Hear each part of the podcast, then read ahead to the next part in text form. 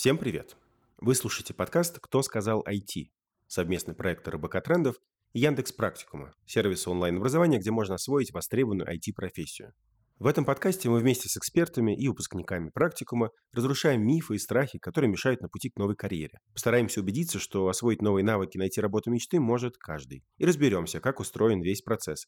От момента, когда человек решает сменить работу, до ее поиска и трудоустройства. Я ведущий подкаста Далер Алиеров. В сегодняшнем выпуске мы будем выяснять, почему кто-то не находит работу, а кто-то ее все-таки находит. Сегодня у нас в гостях Артем Исакин, руководитель трудоустройства направления анализа данных Яндекс Практикума. Привет, Артем. Нет, много изменилось, да. Я теперь руководитель карьерного центра практикума.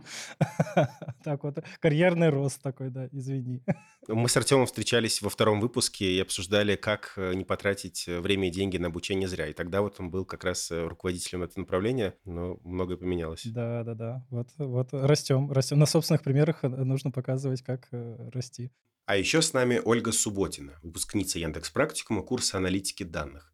Оля, привет. Всем привет. Есть такой миф, или не миф, не знаю, хотелось бы его, возможно, развеять, что, во-первых, не все, кто хочет менять работу, доходят до конца обучения, а во-вторых, кажется, не у всех, даже тех, кто окончил учебу, получается найти работу. Э, Артем, мог бы ты поделиться какой-то статистикой про эту ситуацию э, в целом по рынку и конкретно по практику, и э, пояснить, почему так может происходить? Смотри, здесь я, наверное, не буду сейчас называть общих цифр, потому что они будут очень сильно отличаться внутри разных направлений. В, например, там, у дизайнеров, у дата-сайентистов и у разработчиков будут ну, принципиально разные цифры, и есть много факторов, которые на это влияют. Где можно посмотреть цифры, которыми, там, если они кого-то сейчас интересуют, можно вбить просто исследование Высшей школы экономики или ВШЭ и Яндекс Практикума, и мы каждый квартал зовем Высшую школу экономики для того, чтобы они, они посмотрели, что у нас с трудоустройством происходит. И они они собирают как раз эту статистику, там различные разрезы есть и по возрасту, и по регионам, и по направлениям отдельно, и как люди трудоустраиваются, и с какой доходимостью они э, доходят до конца курса, какие конверсии вот у нас из начала обучения в конец обучения. То есть там можно внимательно уже это все посмотреть. Сейчас я, наверное, скажу, давай лучше про какие-то основные такие принципы, по которым люди доходят или не доходят. И это довольно-таки универсальная штука в различных направлениях. То есть первое — это, наверное, какая-то степень вообще осознанности и того, насколько человек понимает, зачем он пришел вообще учиться. Ну, то есть смотри, мы с тобой, например, можем пойти с абсолютно разными целями на один курс. Вот давай, у нас сегодня про, можно про анализ данных поговорить. Мне кажется, это и Оле близко, и я вот как раз э, руководил трудоустройством в анализе данных. Вот я, например, из... А, нет, даже ты, ты из IT-сферы же, правильно? Да. Супер, вот, ты из IT-сферы. Вот у тебя есть э, там бэкграунд в IT, и ты такой понимаешь, что все, анализ данных — это мое. И ты, например, посмотрел там наши вебинары на YouTube-канале, ты послушал подкасты, ты задался какими-то критичными вопросами на подобие, а вот там, в моем возрасте устроюсь я или нет, могу ли я работать удаленно. И вот ты нашел ответы на все эти вопросы, и такой осознанно идешь э, и бесплатную часть проходишь, а, задаешь кучу вопросов э, сопровождению, все уточняешь и принимаешь суперосознанное решение, что я иду в анализ данных, потому что я понимаю, зачем мне это нужно, я понимаю, сколько времени это займет, я понимаю, кем я потом хочу работать, как выглядит в кратце, там, допустим, рынок труда. И вот у тебя, скорее всего, статистически не будет никаких проблем с обучением. И, предположим, я такой, мне очень надо работать официантом. Я иду в анализ данных, потому что мне ты, друг мой, посоветовал, ты говоришь, там круто. И вот, скорее всего, я отвалюсь через месяц. А почему? То есть у нас вот доходимость будет принципиально разная. То есть ты сможешь отучиться там 6-12 месяцев в зависимости от программы, а я а, через месяц уже сдамся. А потому что я с первый же месяц или там на второй месяц столкнусь с первыми же трудностями. Там сборный проект — это прям сложная штука, где тебе до этого целый месяц какие-то знания дают, а потом говорят, ну все, вот давай, применяй теперь дальше сам, мы проверим твою работу. И вот эта первая встреча с э, реальностью, с асфальтом реальности, как мы его называем, оно чаще всего прям отрезвляет большую часть э, людей. И я считаю, что большим нашим достижением, что мы умеем вот это какое-то условное разочарование от профессии поместить максимально близко к началу обучения. То есть чем раньше ты поймешь, что ты железобетонно идешь учиться или э, наоборот, что это не твое, тем лучше для тебя, для твоего кошелька, для твоих нервов и времени. Вообще в идеале, чтобы ты еще на бесплатной части все это понял. Это как бы первый такой пункт. Это получается про осознанное какое-то решение. Второй пункт — это про готовность. То есть ты помимо того, что ты принял решение пойти учиться, ты должен как-то взвешивать адекватно нагрузку и свои усилия. То есть ты сколько времени на учебу закладываешь. Многие такие храбрятся и говорят, я смогу э, там, типа 4 часа в неделю или там 10 часов в неделю, да легко, супер. То есть, а потом выясняется, что оказывается, это было все твое свободное время вообще в неделе. То есть и ты первые две недели э, еще можешь с этим как-то жить, а потом ты понимаешь, что тебе и с друзьями хочется встретиться, и сериал ты давно не смотрел, там, и, и у тебя начинаются сделки с совестью. И вот в этот момент подключается пункт один. Если ты не до конца понимаешь, зачем тебе это нужно, то ты просто ну, сдаешься, у тебя лапки, и ты говоришь, я не хочу. И это нормально. То есть, еще раз, мы ни в коем случае не осуждаем тех студентов, которые э, не доходят до конца. Это не соревнование, это не марафон. То есть до, до конца должны доходить те, кому это надо, а не все. Вот угу. я, если ты не против, вот мне прям интересно тоже Оля спросить, вот э, у нее в когорте, как она, вот были ли у нее какие-то моменты фрустрации, когда она такая, а что я здесь вообще делаю, где я? И, может быть, вот она подскажет, там, у нее в когорте, в учебной, а другие студенты, с которыми она училась, э, отваливались, не отваливались вот в процессе обучения? Да, у нас в когорте отваливались студенты, и было это на разных этапах. Если я не ошибаюсь, то первые студенты у нас отваливались, наверное, буквально после первого сборного, из-за того, что он был на самом деле довольно жестким из-за того, что ну, в первые спринты ты ощущаешь как э, полу таком игровом формате и думаешь, что Дальше все будет очень такое легкое, спокойное, размеренное. Но вот на сборном ты видишь, что это не шутка, это не игра, что ты реально учишься. И на самом деле, если брать в сравнение мое обучение в ВУЗе, то практикуме мне было в первые месяца два очень жестко. Вот прям очень жестко. Но при этом очень сильно удерживал интерес и форма подачи всех знаний, всех этих уроков. На самом деле я словила момент уныния, наверное, где-то месяц месяце на седьмом, потому что это было уже после Нового года. У нас еще были довольно длинные каникулы. И после долгого отдыха очень сложно опять влезть в те темы, в которых ты был образно дней 20 назад. И ты думаешь, что это за буквы? Я этого не знаю. А на самом деле ты все это уже делал не один раз. Вот, наверное, на спринте с, с машинным обучением я села и думаю, зачем оно мне вообще все нужно? Но потом, учитывая, что у нас в когорте был э,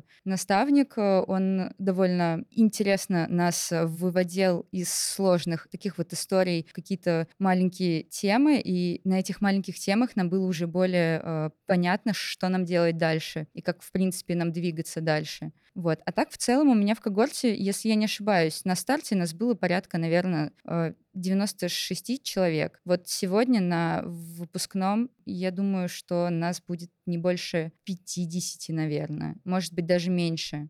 Да, это вот, кстати, средняя доходимость, она такая будет примерно, ну, опять же, я сейчас с поправкой на то, что на разных курсах все по-разному, и, может быть, я сейчас прям не конкретно среднюю или медианную называю, но, то есть, по опыту средняя доходимость, она где-то как раз будет там процентов 60, то есть, вот процентов 60 студентов доходят, а дальше меня очень поражает всегда, когда я вижу какие-нибудь цифры э, в статистиках, когда там у нас, не знаю, там 90 процентов, там, ну, я просто не верю в эти цифры, потому что я понимаю, что, типа, лучшее, что мы можем сделать, наверное, это там 67 7, там, 70. Ну, просто физически просто много людей, они сами не понимают, зачем приходят, и мы их не можем как бы вначале остановить, да и не должны, потому что есть люди, которые вначале не очень понимают, зачем приходят, но потом воодушевляются, влюбляются в профессию. И было бы тоже неправильно останавливать их только из-за того, что они сами себе на старте не могут ответить очень четко, хочу я в это или нет.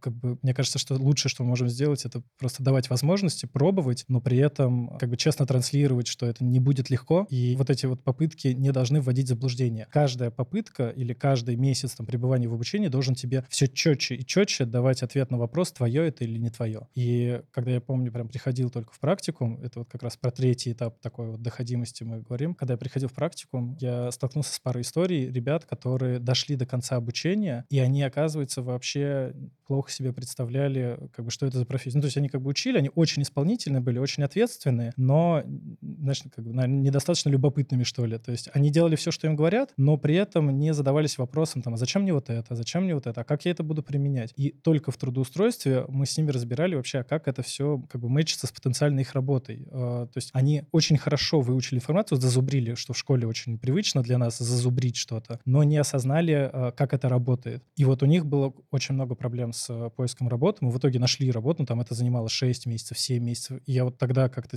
понял, наверное, что а, трудоустройство в первую очередь это не про то, что происходит в конце, после обучения, а это про то, как мы вот сейчас для людей, которые только принимают решение идти учиться или нет, доносим, что с ними будет происходить. До людей, которые уже учатся, вот, корректно выстраиваем их ожидания и как бы создаем вот эту, рисуем перед ними корректную, правильную картину, чтобы с одной стороны они как бы влюблялись в профессию и понимали, что там много классного, много интересного, но много классного и интересного только для тех, кто как бы правда кому понравится этим заниматься. То есть не для всех, сто процентов. Ни одна профессия не универсальна и не подходит прям каждому. Вот. И поэтому mm-hmm. на последнем этапе тоже люди отваливаются, и просто как бы они отучились, и потом не ищут работу, например. Вы до этого упоминали много разных терминов, которые, мне кажется, наши слушатели могли услышать впервые. Э, давайте сделаем небольшой дисклеймер. Что такое спринты, э, сборные и когорты? Давай прям по очереди. Спринт Спринт — это две недели обучения в нашем случае. В некоторых, mm-hmm. в, не, в некоторых программах это три недели. То есть это какой-то вот отрезок времени, которым измеряются программа. То есть там в одном модуле может быть два спринта, например. То есть там после каждые два спринта есть как раз сборный. Сборный — это сборный проект. Это вот ты прошел три темы каких-то, и это проект, в котором тебе пригодятся все три темы. Потом ты прошел еще, например, три темы, и сборный проект — это что-то из шести тем, которые ты прошел. То есть это вот какой-то большой проект, который требует очень большого твоего погружения и самостоятельности, где мы стараемся именно не столько сопровождать тебя в процессе э, как бы, работы над этим проектом, сколько помогая тебе ревьюить, вот, проверять конечный результат. То есть ты сделал что-то сам своими руками, ты отправил и, и получил супер подробную обратную связь а, от а, специалиста уже работающего, но он с тобой за руку не сидит и не делает этот проект, и никаких подсказок у тебя нету. Все из твоей головы, и ты, ну, там, можешь, я не знаю, кстати, сколько, два-три раза ты можешь пересдавать. Два раза вроде как. Два раза, окей, да, вот э, я, ну, просто не все тонкости самой программы могу знать, вот, ну, там два раза ты можешь вот пересдавать результат сборного проекта. И сборный проект — это прям такая проверка на э, выносливость и на заинтересованность в профессии. Это что-то очень приближенное к реальным задачам на работе. Угу. А когорты? А когорты это ну, группы, классы. То есть вот когорты э, студентов угу. это те студенты, которые вместе стартуют, вот 100 человек, обучаются, и у нас там когорты пронумерованы, там, там сотая когорта, двухсотая. Оля, а расскажи, пожалуйста, как ты попала в Яндекс Практикум и откуда? Ты продолжаешь учиться или уже работаешь где-то? Сейчас я уже работаю. Попала я в Яндекс Практикум, а, когда сменила свою сферу деятельности с первой на вторую и выявила необходимость, что в новой сфере мне было бы здорово развивать эм, скиллы именно в плане аналитики. У меня, в принципе, первое образование — это госуправление. Я четыре года работала в ГОСе, и в какой-то момент я осознала, что топ достаточно, хочется чего-то более радостного, такого интересного, общительного. Спать хочется очень сильно. Вот, я ушла э, учиться на маркетинг, и когда я нашла себе работу в маркетинге, я ощутила, что на самом деле маркетинг э, именно в тот, в котором я была, он оказался чуть-чуть не тот, который я ожидала попасть. Я попала в такой маркетинг, в котором ты больше работаешь на выставках, на общение с какими-нибудь архитекторами, дизайнерами. Вот. А я всегда считала, что маркетинг — это больше про исследование аудитории, про анализ мыслей людей, а как они, в принципе, думают, а что надо делать бизнесу, чтобы чтобы его аудитория и большая часть этой аудитории, она была удовлетворена и, скажем так, э, шла за бизнесом. Вот. И примерно, наверное, месяц на второй я ощутила, что мне хочется больше анализа, и я ушла учиться в практикум. Я одновременно и работала, и училась. Это было ужасно сложно, честно скажу, учитывая, что я, наверное, на год реально забыла о том, что есть э, там фильмы, что можно в какой-то день уйти в киношку, можно встретиться с э, ребятами. Я даже на некоторых встречах с компанией я всегда была с ноутбуком и делала всякие работы в практикуме. И они такие, Оль, ну, вообще-то мы тут отдыхаем, там, Новый год. Я такая, ребята, у меня сборный. Получается, тебе практикум нужен был для усиления твоих компетенций, но не для смены работы. В том числе и смена работы, потому что я сейчас ушла в чистую аналитику. Я сейчас работаю в фикс-прайсе специалистом по аналитике. И на самом деле, если бы не обучение в практикуме, то я бы здесь не была бы сейчас никогда. Я уверена в этом на все сто. А мой бывший коллега, до того, как мы с ним познакомились, долгое время работал в ГИБДД, а потом бац, и стал дизайнером. И гость нашего третьего выпуска, выпускник практикум Олег Завитаев, тоже работал экономистом, а потом стал бэкэндером. А у тебя, если я правильно понимаю, такая же радикальная смена профессии. Ты из госуправления перешла в аналитики. Насколько вообще сильно эти профессии пересекаются? Если честно, максимум, чем они могли э, пересекаться, это исключительно тем, что в ГОСе у нас э, был некий блок задач, связанный с э, статистикой, с мониторингом э, выполнения некоторых работ. Ну а в целом все. В принципе, все, что я сейчас делаю в компании, у меня этого не было ни в маркетинге, ни в ГОСе. А помог ли тебе на новой работе твой предыдущий опыт? А, я думаю, что предыдущий опыт мне помог э, исключительно тем, что я умею взаимодействовать в команде. А для аналитиков важно быть и в команде, узнать у бизнеса, что они ожидают, и при этом э, уметь э, скрупулезно работать с данными. Поэтому я считаю, что прошлый опыт мне помог исключительно тем, что я умела находить общий язык с разными сферами и с разными уровнями и боссов, и, в принципе, и исполнителей. Ты упоминала, что на седьмом месяце обучения, вообще это, кстати, поразительно, что так долго держалось, э, тебе стало тоскливо. Э, расскажи, как у тебя это получилось и почему именно седьмой месяц? А, как я держалась? На самом деле все очень просто. Я, наверное, в первые недели-две просто влюбилась в практикум, и я такая, я хочу здесь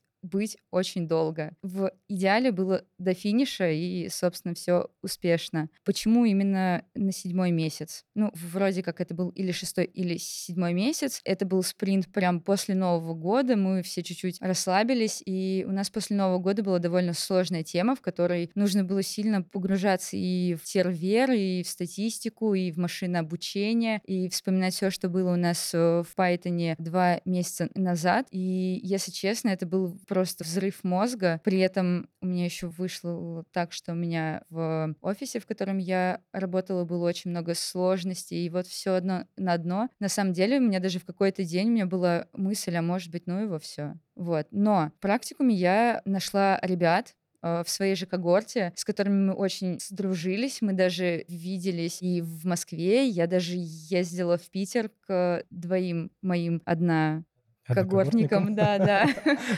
Вот. И у нас в наших в когорте мы сами сделали, скажем так, эм, наш чат в Телеграм, в котором мы делились нашими болями. И на самом деле огромное спасибо всем э, ребятам в когорте из-за того, что они э, оказывали просто безграничную и поддержку, и веру в то, что у нас у всех все получится. Вот. Люди очень сильно держат всегда. Наверное, если бы не те люди, с которыми я была в когорте, возможно, в какой-то месяц я бы сдалась. Но этого не произошло из-за того, что э, по моим наблюдениям я, в принципе, общалась еще с ребятами из э, те, что учатся в когортах в других, те, что учатся на других направлениях, они все очень осознанные, у них у всех есть э, цели в жизни, и они реально любят, что они делают, любят, что они учат, и у них есть интерес к жизни, к обучению в целом. Вот, поэтому,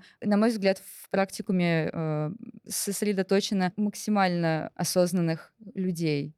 Здесь, мне кажется, еще очень важно поговорить про открытость, потому что когда ты говоришь, что там ребята друг друга поддерживают в процессе обучения, поддержка — это не всегда про то, что «Вау, мы справимся, мы классные». Нет, поддержка — это еще и про то, чтобы открыто признаться, что мне тоже плохо, я, у меня тоже голова взрывается. Потому что одна из частых проблем, про которую мы слышим, что люди быстро славливают синдром самозванца и не понимают, а где... У нас нет оценок, у нас нет рейтинговых таблиц, у тебя нет возможности понять, э, ты хуже всех, лучше всех. То есть ты как бы учишься не на оценке, а на знания, но Обратная сторона, что вот это отсутствие какого-то объективного мерила, она заставляет немножко фрустрировать. И вот как раз коммуникация ребят внутри э, когорты, она позволяет вскрыть такие вещи, что, слушай, нам всем тут э, непонятно, что, ну, что происходит, мы все тут... Из... По факту каждый э, студент изучает что-то принципиально новое для него. То есть ребята не могут не ошибаться, они постоянно находятся в ошибках, они постоянно переделывают домашние задания, они постоянно чего-то не понимают. И если ты в этот момент не, по... не услышишь от другого человека, что он в той же лодке находится, очень легко отчаяться просто-напросто. Поэтому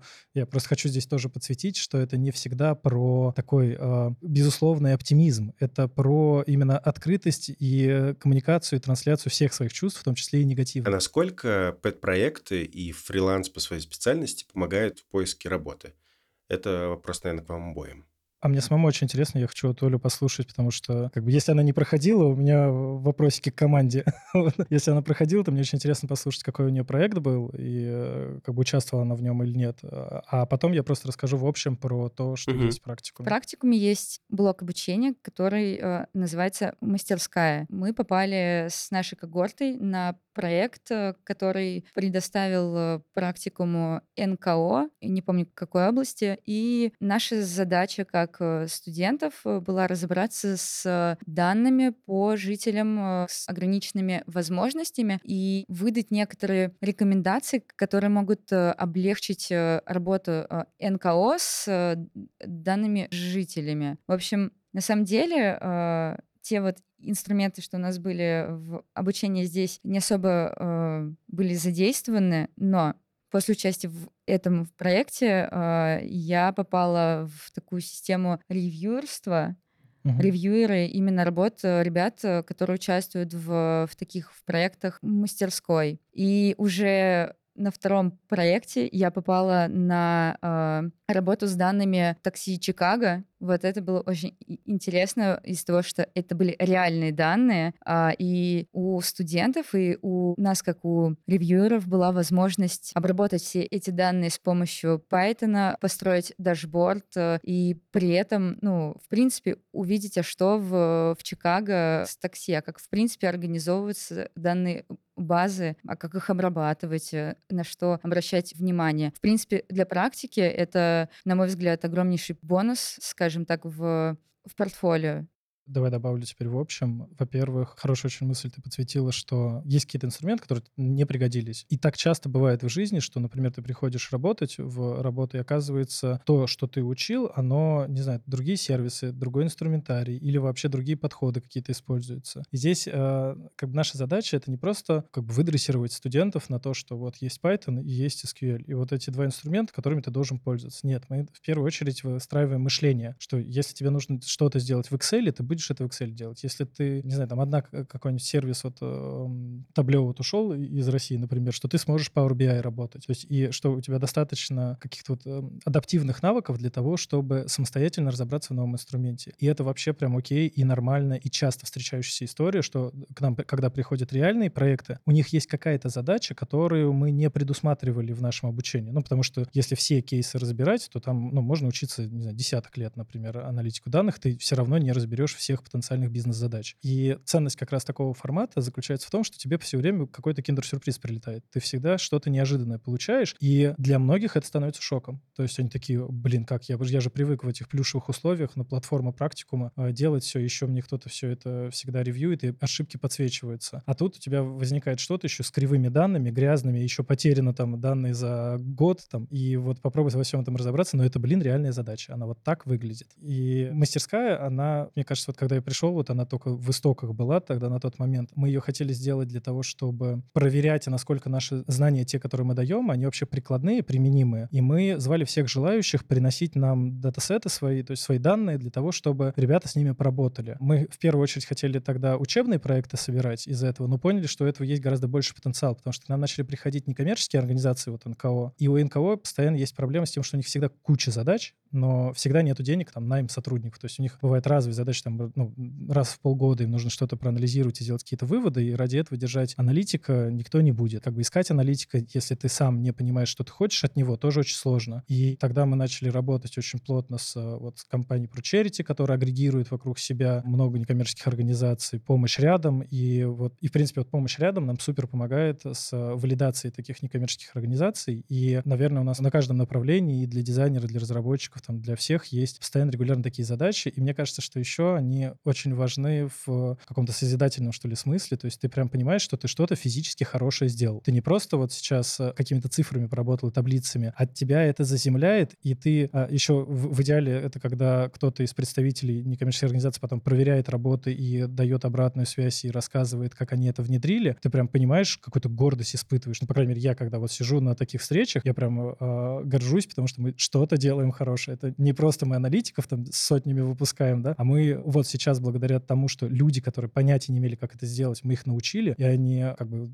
там бесплатно сейчас с улыбкой на лице, их никто не заставлял, это добровольная штука. То есть они что-то сделали классное, положили себе в портфолио, и им есть что рассказать работодателям. А работодателю проще э, выделить э, кандидата того, который заинтересован. И как бы это такая ситуация, я прям обожаю их, когда в жизни они происходят, когда все в выигрыше. Нету ни одного человека, угу. который проиграл бы в этой ситуации. Мы все еще живем в патриархальном обществе, и кажется, что женщинам должно быть сложнее попасть в IT. Хотя у меня много знакомых э, женщин, которые занимают руководящие должности, в том числе программистки. Но я никогда не интересовался, насколько сложно было пробиться. И вот хочется понять, это миф или нет? Э, как вообще с этим обстоят дела? Оля, у тебя, может быть, э, хочется узнать на личном примере. Артем, а у тебя как вообще рын... на рынке? Есть ли такой тренд? А, если честно, я не сталкивалась с тем, чтобы мне отказывали или как-то жестче э, общались на отборах, жестче отсматривали там работы в тестовых. Но на самом деле я общаюсь с одной э, девушкой, она работает э, карьерным консультантом. И вот она мне месяца четыре назад рассказала историю, что в одной из компаний, no name, оставим так, сказали, хм. что мы девушек больше в компанию не берем. Неважно, IT-сфера, не IT-сфера, менеджер это обычный, администратор, никаких девушек, без объяснений. И пусть она будет самая умная, самая опытная, вот, ну, вот все супер. Нет, она девушка. Бывает При, такое. Причины не объяснили. Без причин. И поэтому э, девушкам давали там отказы, а мы выбрали там еще одного. Или у вас, э, допустим, очень маленький опыт, или ваши скиллы на каком-то уровне, не дотягивающими до наших, и они реально думают, что в сфере они еще чего-то не достигли, расстраиваются и уходят, ну, допустим, в какое-нибудь там уныние, в депрессию. Мол, ну как так? Я училась, я на опыте, а меня не берут. Это реальность. Но я с этим лично не сталкивалась. Может быть, в какой-то компании мне сказали, ой, нет, спасибо, именно из-за этого. А может быть, нет. Я об этом никогда не узнаю. Угу. Мне кажется, здесь надо как-то позитивно на это смотреть, потому что реально я бы не хотел работать в такой компании, в которой такие как бы правила. Да. Это то же самое и про там ограничения возрастных, например, и там про ограничения для людей с инвалидностью, например. Есть компании, и они действительно будут сталкиваться, я даже так скажу, вы точно, скорее всего, столкнетесь с какой-то неадекватной компанией, если будете искать работу. Ну, главное просто понимать, что таких, во-первых, а, немного, а, б, ну, типа, это огромное благо, что вы увидели, что есть неадекватные компании, и вы же там не будете работать работать, супер. Ну, то есть пусть они где-то существуют, и очень, ну, как бы это скорее выбор тех людей, которые там работают, почему они там остаются. А так, э, по статистике, наверное, у нас получается, что если по студентам брать... Э, а как ты, кстати, думаешь, сколько у нас вот студентов? Какое процентное соотношение? Э, на, на вашем факультете или вообще в практикуме? В, блин, вот ты мне задал вопрос. Я, я знаю по анализу данных, но я предполагаю, что в практикуме в целом так же. Давай по анализу данных тогда. Почему-то кажется, что девушек должно быть больше. Ну, пусть будет 60 на 40. Ну, типа оно одинаковое. 51, 51 на 49, да, ну, там дев, девушек больше. И, и по трудоустройствам там примерно такое же соотношение. По-моему, только наоборот, там девушек типа 49% трудоустраивается, парней угу. 51, вот. Но э, мне кажется, это скорее вот как статистическая погрешность. Я бы не стал из этих 2% делать вывод вот из вот этой разницы. Один из стереотипов про IT – это то, что айтишники получают безумно большие зарплаты. Поэтому хочется его тоже разобрать. Оля, можем ли мы на твоем примере посмотреть, э, как менялся заработок и в процессе смены профессии, и по мере того, как ты в этой профессии росла? Э, не в конкретных цифрах, там, а в относительных. Так, цифрах, да, мы с вами не сможем из-за того, что что в ГОСе, что вот в компании, в которой э, работаю сейчас, это все НДА полное. Вот, э, я скажу, что сейчас у меня зарплата лучше, чем была раньше. Но при этом я знаю, что я сейчас, скажем так, на первой второй ступени, и рост, э, он будет. Может быть, это не в 300 и в 400 тысяч, но все думают, что да, что у нас огромные деньги, что мы же аналитики. А падал ли твой доход во время обучения? У меня вышло так, что он не падал э, из-за того, что я пошла на обучение в тот момент, в который я уже работала в компании, и пусть это всего лишь было пару месяцев, у меня был э, довольно хороший заработок, и при этом у меня довольно лояльно относились, что я могла в процессе работы иногда сидеть в лекциях, э, что-то делать в сборном в том же, вот. Э, поэтому в процессе обучения нет. У меня все было без изменений, а, но у меня были изменения, скорее всего, больше связаны с тем, когда я уходила уже из сферы в сферу. Да, это было немного ощутимо, наверное, первый э, в первый месяц. Дальше все, скажем так, выровнялось и медленно, но уверенно идет э, вверх.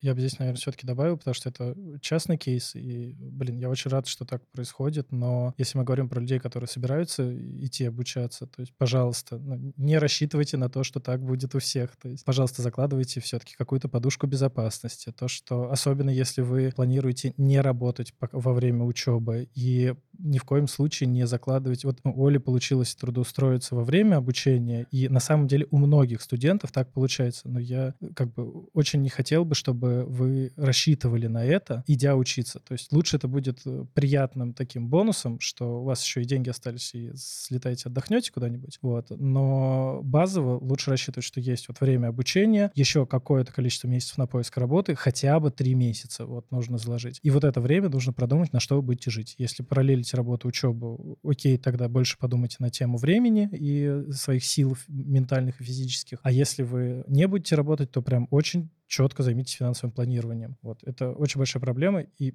второй момент про деньги — это про то, что ни в коем случае, пожалуйста, не смотрите на какие-то средние заработки. Вот в рекламах очень любят говорить, что там аналитик данных, средняя зарплата, не знаю, 180, там сколько называют? Какой то слышала а цифру? Я слышала вилку от 120 до 160. Это прям однозначно. Супер. Вот. Но будет 50-60, наверное, например, на старте. Вот ну, статистически. То есть, опять же, ну, везде на каждой профессии будет по-своему. В, э, будет, но базово, вот если говорить про позицию джуна, который только выходит, будет круто, если это больше там, 60 тысяч рублей. Это прям вот вы прям красавчик, значит. То есть прям очень хорошо себя проявили. И это особенно больно для людей, у которых зарплата, там, например, в районе 100 тысяч рублей. А, опять же, здесь я говорю сейчас именно про какую-то среднестатистическую, потому что какую-то информацию мы же видим из, из, и ее собираем из э, рынка, из вакансий. Вот. И помимо того, что нужно какую-то подушку безопасности откладывать, нужно еще понимать реальную э, средние зарплаты джунов и то, что, возможно, даже после обучения вам еще, ну, как бы не сразу мешки с деньгами упадут. Какое-то время еще придется адаптироваться и учиться, а, возможно, еще пойти на стажировку, которая тоже там оплачиваться может, не знаю, 30 тысяч рублей, например например. Угу. Вот, то есть это, эти все риски, пожалуйста, закладывайте. Хочу спросить еще про стратегию поиска работы. А, вот как правильно откликаться? Я помню, ты, Артем, упоминал, что не стоит сразу откликаться в компании первого дивизиона, типа там Яндекса или Тинькофф Банка. В какие компании стоит подаваться, в какие нет? В какие, может быть, совсем ни в каких условиях не надо идти, там, типа того же геймлинга, например? Давайте так, я сейчас транслирую не точку, не, не точку зрения практикума в целом, а вот ну, лично свою. То есть в, в моем понимании а, нету такого понятия, как э, вообще в целом стоит какие-то компании идти или нет. Вот, например, там, вот я не пойду в компанию, там, допустим, работать э, там, табачной алкогольной промышленностью. Ну, просто мои принципы личные. Должен ли я говорить сейчас, что тебе не стоит, например, идти? А почему нет? Если тебе окей. Там, букмекерские конторы, например. То есть, э, ну, сейчас такие пограничные вещи, конечно, говорю. То есть, Допустим, э, мы точно в практикуме ни в коем случае не будем такие, э, ну, рекомендовать компаниях работать. Но если подумать, например, с точки зрения аналитики, там э, будут офигенные данные и опыт, и с точки зрения именно задач, которые ты будешь решать, вот опуская этические вопросы сейчас, угу. там это очень э, может быть интересная работа, которая даст тебе кучу опыта. Дальше это твой личный выбор. Вот куда ты хочешь идти, куда нет. У нас есть партнерские программы и партнерские компании, ой, партнерские вакансии, партнерские компании, которые мы рекомендуем. Это точно вот э, чистые, белые, проверенные компании, у которых у нас есть рекомендации, там наши студенты, выпускники там уже работают. То есть мы за них ручаемся. В такой список э, серые компании не попадут. Но при этом выбор того, куда ты пойдешь работать, исключительно за тобой. Но мы все-таки работаем не с детьми, а со взрослыми людьми, которые должны самостоятельно нести ответственность э, за свой выбор. Мы готовим тебя к трудоустройству как бы довольно универсально во все компании, а как ты с этими знаниями распорядишься, это исключительно твой выбор. Следующий вопрос, наверное, к вам обоим. Вот э, после того, как ты отучился и вышел на новую работу, насколько сложно адаптироваться и как понять, что эта работа твоя, и тебе не надо искать другую? Давайте я начну. В общем, скажу из того, что я вижу, а потом Оля про свой кейс расскажет. Опять же, все зависит от того, как ты подготовился к выходу на работу. Если ты уже во время учебы понимаешь, что тебе это интересно, тебе интересно заниматься этим, то есть ты уже с этим определился как минимум. Второе, ты вот в мастерской поделал разные проекты, ты встретился с неизвестностью, ты понимаешь, что она тебя не пугает, то тогда, ну как бы, а что тебя должно испугать на новом месте? То есть у тебя должен быть азарт, должен быть интерес. У нас статистически статистически очень мало ребят, которые идут, например, работать и потом не проходят испытательный срок или э, там, допустим, что-то случается. Такие есть. Они возвращаются, они также приходят нам обратно в карьерный трек, и э, дальше продолжаем искать с ними работу. Но это очень редкие случаи. То есть в целом, скорее сейчас такие высокие требования на входе в компанию во время собеседования, во время технических собеседований, что скорее, если ты прошел все эти этапы, то ты сильно замотивирован. То есть ты, вряд ли тебя что-то там испугает. Ты отвалишься скорее, когда увидишь тестовое задание, например, такой, о, блин, мне нужно два часа сейчас потратить для того, чтобы это сделать. То есть ты год потратил сейчас на обучение, а два часа не можешь потратить на то, чтобы сделать тестовое, да? То есть ну, вот, вот это парадоксальные мысли, они как раз скорее вот отпугнут всех неуверенных. Те ребята, которые относятся ответственно к поиску поиску работы, они просто делают все, что от них как бы просят. Естественно, как бы в рамках разумного, там не надо делать тестовые задания длиной там, неделю работы и даже в день работы. Вот, но все равно ты просто как бы проходишь этот путь, и э, у тебя не должно быть сюрпризов, потому что все базово про компанию ты понимаешь еще из процесса собеседования. И опять же, если ты умеешь задавать вопросы и как бы все, что тебя интересует, спрашиваешь до того, как выходить на работу, скорее всего, сюрпризов не будет. Как у тебя было? Я скорее согласна с тобой. У меня была даже одна э, тактика, что я на первой встрече с HR спрашивала максимально все, что мне очень важно. И если в моем списке было хотя бы 4 минуса, ну, это всего лишь 4, но их целых 4, то я дальше и не общалась просто с компанией, я им объясняла, ой, спасибо большое, но я вам и вы мне не подходите, мы не справимся,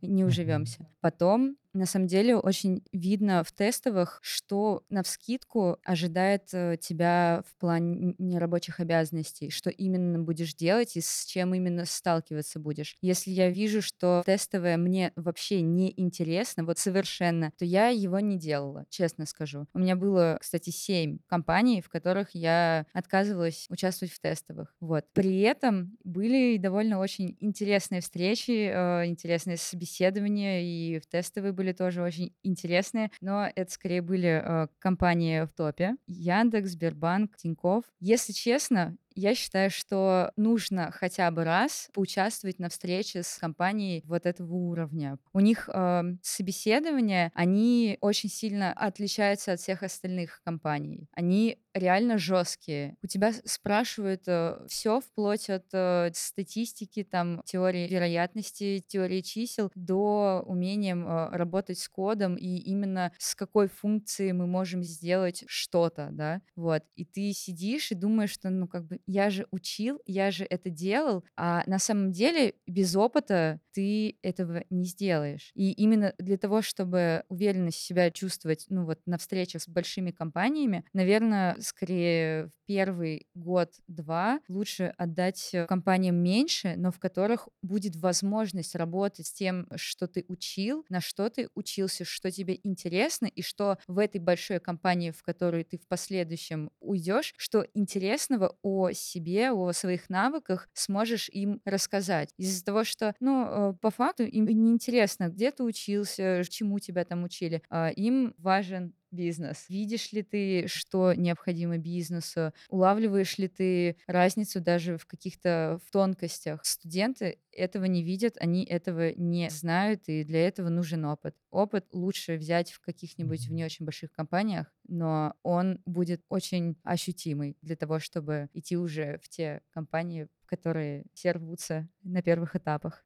У меня в Яндексе, чтобы проверить предпринимательское мышление, насколько оно мне развито, у меня руководитель предложил, говорит, вот смотри, у нас много неопределенности сейчас будет, мы строим новое направление вообще, то есть, которое, ну, как бы и меняем рынок образования. Вот э, как мне нужно убедиться, что ты умеешь с неопределенностью работать. Вот давай мы с тобой сейчас построим э, аквапарк в Геленджике. А, нет, он говорит, просто аквапарк. Вот где мы его будем строить? И вот 30 минут я рассказывал, как мы будем строить аквапарк. Как бы и суть этого задания была не только в том, чтобы проверить предпринимательство предпринимательское мышление, но еще и в том, как быстро я сдамся, потому что мне 30 минут валили все мои идеи по поводу открытия аквапарка. И вообще нормальный здоровый человек сдается на там седьмой, шестой минуте просто-напросто. Интересно. Оля, а сколько собеседований ты в итоге прошла? И расскажи еще заодно, как проходил этот процесс и сколько времени он у тебя занял? Активно искала работу я три месяца. У меня было порядка 470 откликов. Из этих 470 откликов я пообщалась, наверное, с компаниями 30, не больше. Наверное, в половине этих компаний я сделала тестовое, и мне ничего не ответили. Еще одна вторая мне просто не понравилась. И вот этот вот остаток в одну четвертую, это были собеседования в Зуме, по большей части. Это были встречи с руководителями направлений, с командой. Даже в некоторых э, компаниях у меня на первом же собеседовании в Zoom было четыре человека, и они все оценивали, сработаемся мы или нет. Бывали моменты, в которые тебе необходимо было в онлайн-формате на расшаренном экране писать или код, или запросы, или строить дашборды на тех данных, что сбрасывали. Очень часто спрашивали задачи на логику. На самом деле это ужаснейший блок а вопросы, сколько шариков для тенниса влезет в боулинг. Господи,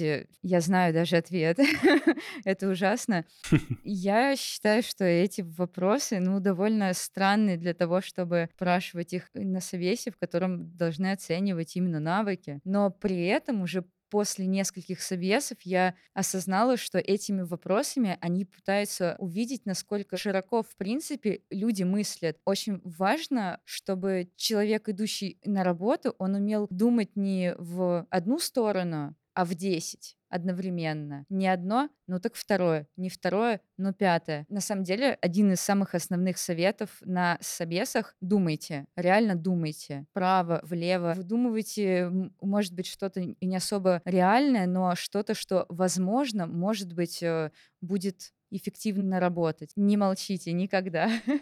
Ну, и задавать вопросы. Тоже очень страшно, когда человек начинает думать. Ты такой, я же тебе вообще никакой информации еще не дал, а ты уже сидишь и думаешь. Да. Ты не хочешь мне хотя бы, ну, там, три вопроса задать, чтобы сократить количество вариантов там из миллионов, да, в там три варианта ответа. Вот, э, тоже. Я, пока ты говорил, нашел статистику того, какой процент студентов за какое количество месяцев находит работу. Интересно? Да, да, конечно. Ну, погнали. А, давай играть в угадайку. Как ты думаешь, какой процент студентов находит еще в процессе обучения работу? Среди тех, кто вот находит работу, то есть нашел работу, угу. типа, какой-то процент нашел ее во время обучения? 46. Ты льстишь нам, 23. Первый месяц после обучения еще сколько? Но здесь, наверное, должен быть больше, наверное... А, подожди, первый месяц после обучения. А 23% а это когда? 23 — это за время обучения, то есть ты еще не окончил, за время. и ты, это mm-hmm. как Оля. Вот Оля попала в 23% студентов. Первый месяц после обучения, я думаю, ну, процентов 15 еще 20. То есть, условно, вероятность того, что ты э, закончишь учебу и за месяц после окончания найдешь работу, там, ну, получается 43%. То есть это почти, mm. ну, почти половина всех, кто находит работу, находит в работу за это время. Потом mm-hmm. уже второй месяц это еще 18, третий месяц еще 15, четвертый 9, пятый, шестой месяц по 4% и больше 6 месяцев 8%. Ну, то есть, на самом деле здесь верно и обратное. То, что больше всего людей перестают искать работу тоже в первые месяцы. То есть, как вот мы говорили про про, про учебу, что отваливаются как бы на первых месяцах чаще всего, также и про поиск работы. То есть если ты недостаточно замотивирован, вообще не понимаешь, зачем тебе это нужно, ты, скорее всего, просто с первой трудностью столкнешься, с первым отказом uh-huh. или с там, первой десятью игнорированием. То есть я ну, очень смешные истории иногда вижу, что там человек э, откликнулся на 10 вакансий, например, говорит, я не нужен рынку. Оль, на сколько ты вакансий откликнулся вот совокупно? 470. 470. Вот 4, а, 470. 470. Да. 470 — это почему так много? И это какой-то ваш совместный план с э, карьерным э, центром или твоя инициатива? А, вообще в карьерном в плане, если я не ошибаюсь, э, в неделю стояло по 10 откликов. Это минимум прям. Это вот, это, грубо говоря, если ты откликаешься меньше, чем на 10 откликов в неделю, мы вот тебя журим. Угу. Сколько у тебя получилось? У меня больше получалось всегда. Да, больше. Наверное, порядка, ну, минимум это было где-то 17 18. У меня uh-huh. просто были недели, в которые я делала откликов по 40, а потом была неделя, в которой я делала ну, максимум 10 из-за того, что у меня в каждый день были встречи с, с компаниями, или же я делала в тестовый, я такая, так, подождите, у меня тут уже очередь была. Uh-huh. Вот. И просто, чтобы вы понимали, что такое откликнуться. Это не просто кнопку нажать, да, мне нравится. Это, значит, почитать вакансию, почитать про компанию. Это, возможно, чуть-чуть скорректировать свое резюме под те требования, которые там есть. Это обязательно написать сопроводительное письмо. То есть это прям много работы. То есть там сделать 40 откликов за неделю, это значит неделю ничем больше не заниматься по факту. Это вот прям полноценная работа по поиску работы. Просто сейчас нас могут слушать и такие, а, ну вот, много вакансий. Вот Оля на много собеседований ходила, но нет, она вкалывала как проклятый. 470 откликов сделать, это огромный труд. Это, ну, примерно сравни тому, что вот она училась. Вот, вот такой же объем работы.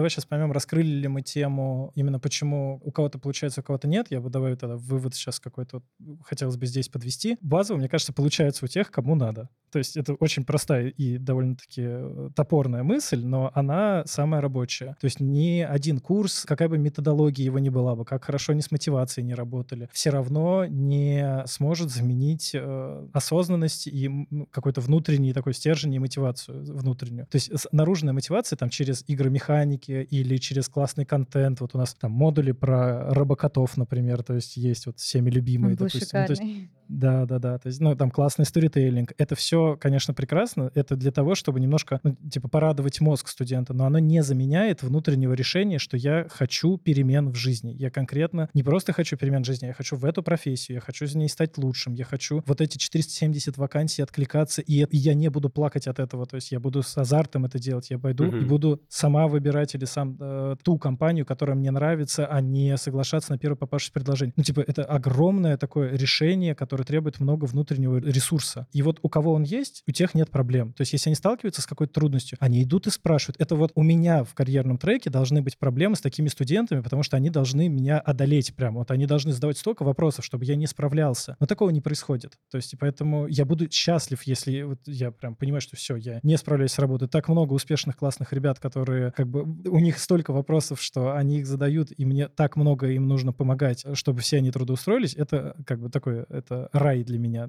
То есть, к сожалению, такого не происходит. Многие боятся задавать вопросы, многие стесняются, их одолевают страхи. При этом, ну, я очень хочу здесь подчеркнуть, что я их прекрасно понимаю. Я сейчас не обесцениваю эти страхи. У меня у самого они есть. У меня самого есть синдром самозванца. Мне постоянно непонятно, там, а сколько я должен там зарабатывать, а делаю ли я то, что мне нравится. Я каждый раз себе точно так же, как и любой студент, отвечаю на этот вопрос, блин, прям периодически или с психотерапевтом.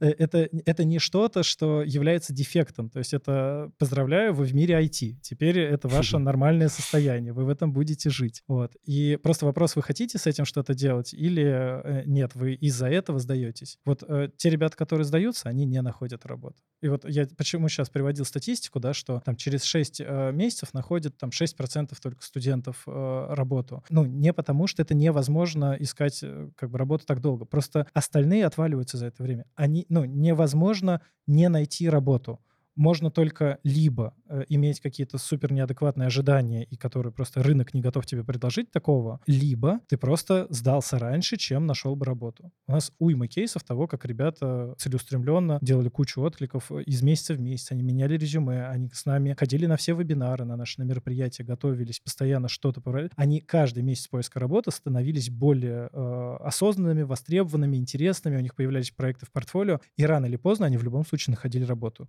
ну, как бы, а если ты там через два месяца поиска работы считаешь, что ты не нужен рынку и уходишь, это просто значит, тебе не нужна была эта работа. Все. В этом, опять же, нет ничего плохого, просто важно отдавать себе отчет, что такое происходит, и это нормально. И, ну, как бы, если мы чем-то можем помочь, просто обратись. Вот. Мы обязательно поможем всем, чем можем. Мне кажется, это хороший итог нашего выпуска.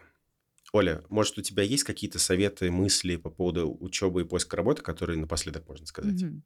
Если честно, я сейчас вспомнила один из кейсов у меня в группе, э, связанный с акселерацией. У меня э, один э, студент, он э, участвовал в, в программе акселерации 4 месяца, и за 4 месяца он себе нашел работу аналитиком с релокацией в Грецию, если я не ошибаюсь. И у него было откликов, ну, наверное, даже больше, чем у меня. Поэтому на самом деле, если вы чего-то искренне хотите, вы будете делать для этого все.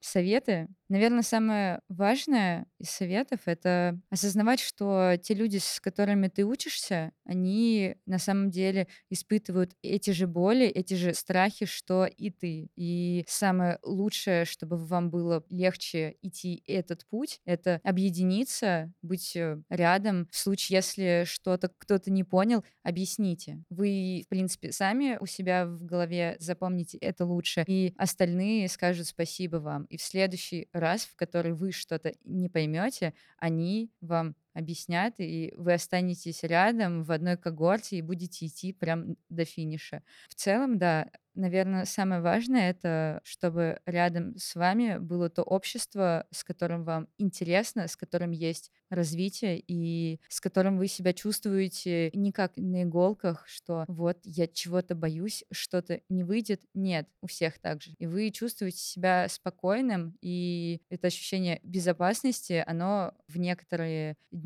очень спасает.